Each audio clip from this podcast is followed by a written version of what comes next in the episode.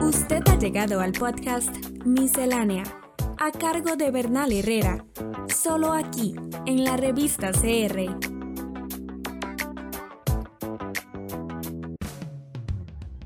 En Costa Rica confirman primer caso de contagio por coronavirus. El Ministerio de Salud informó que el primer caso de contagio corresponde a una mujer de los Estados Unidos de 49 años. A casi dos años de la aparición del COVID-19 y más de un año y medio de haber llegado a nuestro país, es posible un recuento inicial comparativo sobre cómo nos fue como sociedad con la pandemia. Algunos números del sitio web Worldmeter nos brindan un panorama general. Sufrimos una muy alta tasa de personas contagiadas por millón, 110 mil, muy parecida a la de países europeos como Suiza, Francia, Austria y Portugal, y de latinoamericanos como Argentina, Uruguay y Panamá para ubicarnos en el lugar 37 de los 220 países de la lista. Aún peor salimos en test practicados por millón de habitantes, donde estamos lejos de la mayoría de los países europeos y muy cerca de los latinoamericanos. Una de las cifras cruciales, la tasa de muertes por millón es en Costa Rica de 1402 para un poco halagüeño puesto 57. Pero una mirada más cuidadosa a los datos vuelve más complejo el panorama. En contagiados y muertos por millón, los países con tasas más altas son, en general, los que poseen sistemas de salud y de estadísticas más robustos, mientras que aquellos con estadísticas oficiales poco confiables, sea por interés de los gobiernos o por debilidades técnicas, salen mucho mejor ubicados. Mientras Costa Rica reporta 110 mil contagios por millón, Nicaragua reporta 2.500 y la República Democrática del Congo 3.250. Y si nosotros reportamos 1.400 muertos por millón, Nicaragua reporta 31 y la República Democrática del Congo 58.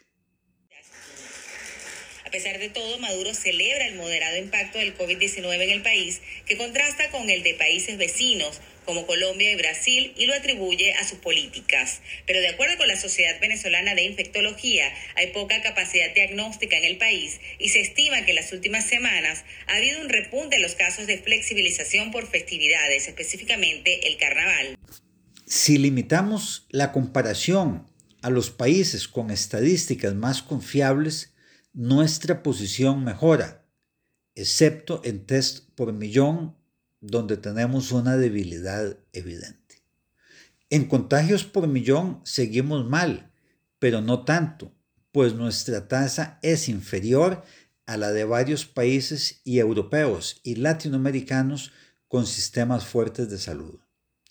Mejoramos aún más en muertos por millón, pues nuestra tasa es alta, pero no tanto como la de contagiados hubiera hecho esperar.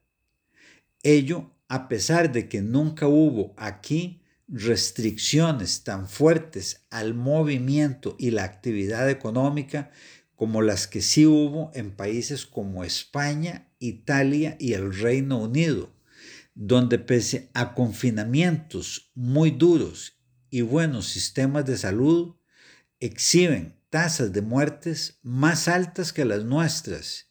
Y al día de hoy atraviesan nuevas olas pandémicas. Como se ve, resulta difícil, por no decir imposible, hacer comparaciones con base en las cifras oficiales, pues además de los intereses políticos y deficiencias técnicas que a veces las vuelven poco confiables, no hay un método estandarizado de elaborarlas, lo que en un país como los Estados Unidos se da incluso internamente. freno para la vida en el espacio público europeo. En Alemania, las cervecerías permanecen vacías. El país entra en su primer fin de semana de confinamiento invernal. Austria seguirá el mismo camino después de Navidad. Los negocios no esenciales cerrarán el 26 de diciembre. Veamos algunos elementos de un balance preliminar. Nuestro país volvió a mostrar su acostumbrado nadadito de perro, que le permitió no ahogarse, pero le impidió destacar. Empezamos muy bien, pero luego la situación se deterioró y las cifras lo demuestran. Nuestros sistemas y políticas preventivas de salud muestran altibajos. Por un lado, la bajísima tasa de test por millón, situación que muchos conocemos anecdóticamente, y una vacunación inicial muy lenta, pero que pronto empezó a funcionar con eficiencia. El sistema hospitalario, por su parte, respondió adecuadamente, impidiendo que la alta tasa de contagios se convirtiera en una tasa igualmente alta de muertes.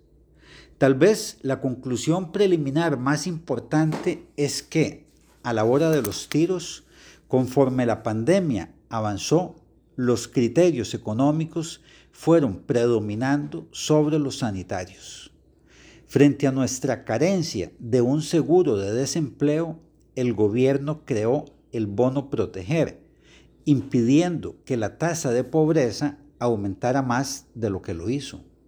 Pero con recursos limitados y amarrado por sus propias políticas económicas, el programa nunca fue suficiente para proteger a muchísimas familias y personas, lo que obligó a suavizar las restricciones hasta su casi desaparición para priorizar la reactivación económica.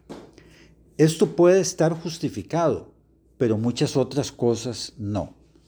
Nunca fue adecuado, por ejemplo, clausurar espacios públicos cuando más falta hacían, y menos aún lo es que a la fecha muchos continúen cerrados. Y aunque la reactivación económica ya está bastante avanzada, una de las pocas medidas que se han prorrogado es la que permite recortar las jornadas laborales, aún en sectores ya bastante recuperados. Como sucede en casi todas las calamidades humanas, en el río revuelto de la pandemia están ganando y mucho algunos pescadores. La misión del Fondo Monetario Internacional ha hecho una evaluación positiva de los resultados macroeconómicos del país. La economía costarricense ha mostrado una fuerte recuperación este año, de hecho, mejora la esperada. Estamos en las plataformas de Spotify, Apple Podcast, Google y Anchor como la revista. La revista.